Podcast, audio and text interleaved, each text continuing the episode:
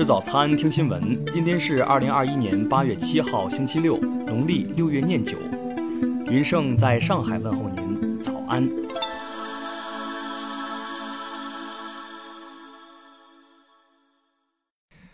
首先来关注头条消息。近期，随着国内多省市再现本土病例，一些感染者的行程轨迹披露后，成为了吃瓜的素材，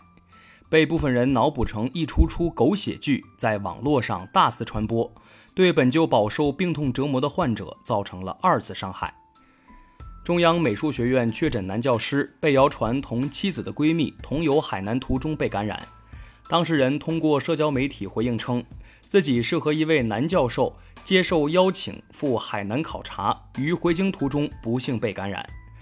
对于网传谣言，已委托学院报警处理。武汉被确诊病例唐某被谣传成武汉海王，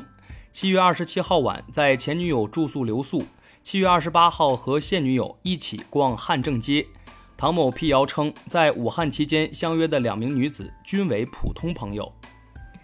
听新闻早餐知天下大事，下面来关注国内新闻。六号，六部门联合印发关于促进生猪产业持续健康发展的意见，提出用五到十年时间调控有效生猪产业高质量发展新格局，猪肉供给自给率保持在百分之九十五左右。北京多所学校下发通知，提示家长和学生即日起非必要不出京。目前，境外的学生尽量要于八月八号前返京。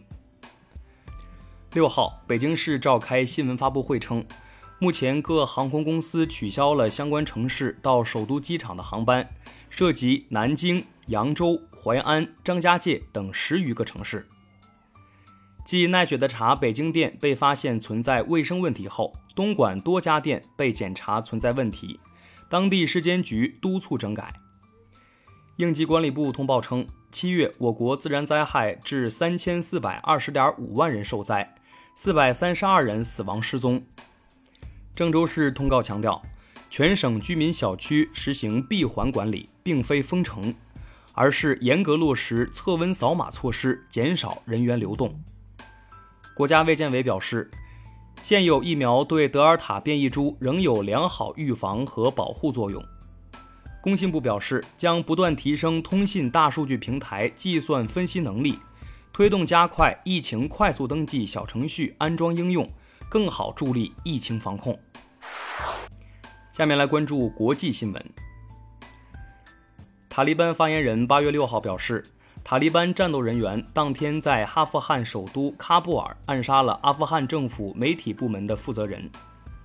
五号，伊朗新任总统易卜拉欣·莱西正式宣誓就职，美国立刻向莱西喊话，敦促其重返伊核谈判。六号，俄罗斯国防部长绍伊古表示，拉脱维亚、爱沙尼亚和波兰建立起反俄宣传中心，俄罗斯军方高度关注其针对俄罗斯的谣言攻击。截至当地时间六号。日本国内确诊感染新冠肺炎的人数已超过一百万人，连续多日单日新增病例超过一万人。近日，捷克发生一列国际特快列车和一列客运火车相撞事故，目前已造成包括两名火车司机在内的至少三人死亡，数十人受伤。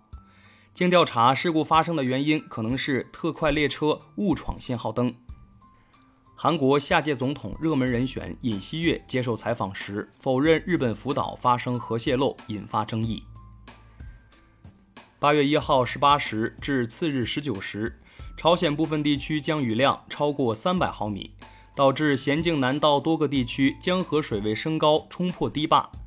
一千多幢房屋被破坏或淹没，五千多名当地居民被紧急转移。据美媒，美国大约三十个有影响力的商业团体呼吁拜登政府重启与中国贸易谈判，并削减对从中国进口产品加征的关税，表示关税拖累美国经济增长。下面来关注社会民生新闻。六号，江苏苏州一女子吃外卖被辣到全身发麻，去医院用上了呼吸机，老板娘已道歉，并承诺报销医疗费和车费。六号，德阳女医生遭网暴自杀案一审宣判，三被告人均以侮辱罪获刑，其中常某一获有期徒刑一年半，常某二获刑一年，缓刑两年，孙某某获刑半年，缓刑一年。一个月前，在顺旅博物馆门口穿搂裙跳宅舞的网红，被众多网友指证其行为不妥，六号下午发文道歉并退网。因非李智应援刷榜等愈演愈烈，微博决定下线明星势力榜，进行多维度改造升级。为堵住假离婚漏洞，北京出台限购新政，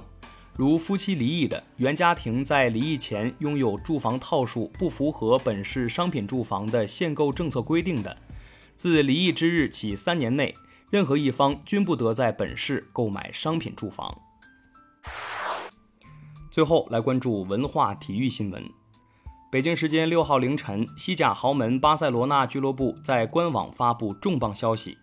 宣布巴萨将不会与梅西续约，后者将以自由身离队。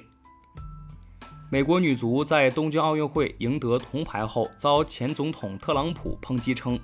女足队长拉皮诺很糟糕，她花了太多时间思考左翼政治，而不是做好她的工作。六号，中国女子四乘一百米接力队在决赛中拿到了第六，刷新了奥运最好成绩。六号，东京奥运会乒乓球男团决赛，中国队三比零战胜德国队，实现该项目奥运四连冠。以上就是今天新闻早餐的全部内容，咱们明天不见不散。